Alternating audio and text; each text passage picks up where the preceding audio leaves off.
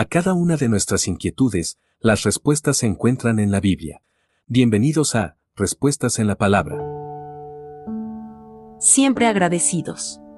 Al dar una mirada a nuestra vida pasada, posiblemente tenemos a alguien que haya hecho algo en particular e importante por nosotros. Por eso, cada vez que viene a nuestra mente ese hecho importante en favor de nosotros tendemos a estar agradecidos.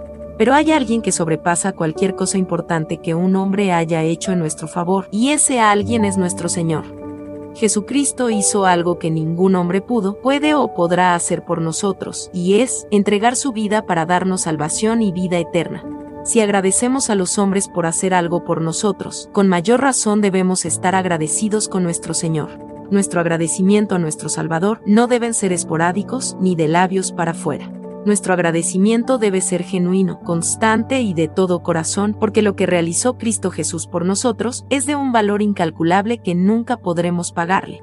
Mostremos toda nuestra gratitud mediante la obediencia y la práctica de sus enseñanzas.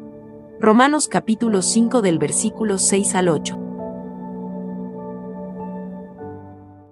Envíenos sus sugerencias y comentarios a nuestro correo electrónico ministerio.jesusislife.net. Este programa es una producción de Jesus is Life.